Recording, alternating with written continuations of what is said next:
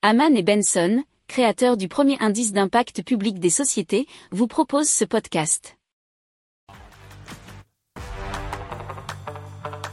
Le journal des stratèges.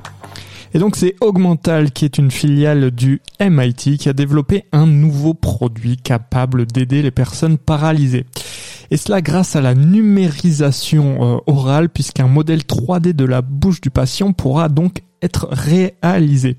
L'appareil est ensuite imprimé en 3D par une solution qui fabrique le dentier en fonction du modèle prédéfini, nous dit 3dnative.com. Alors le dentier dispose d'un pavé tactile sensible à la pression.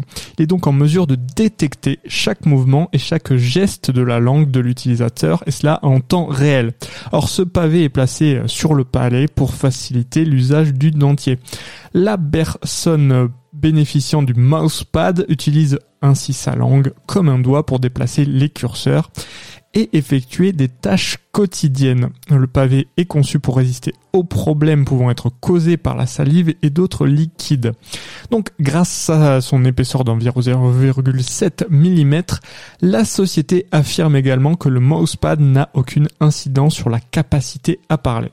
Le dentier est Bluetooth, il est compatible avec les appareils Mac OS, Windows ou Linux. Il fonctionne sur batterie et cela avec une autonomie d'environ 5 heures.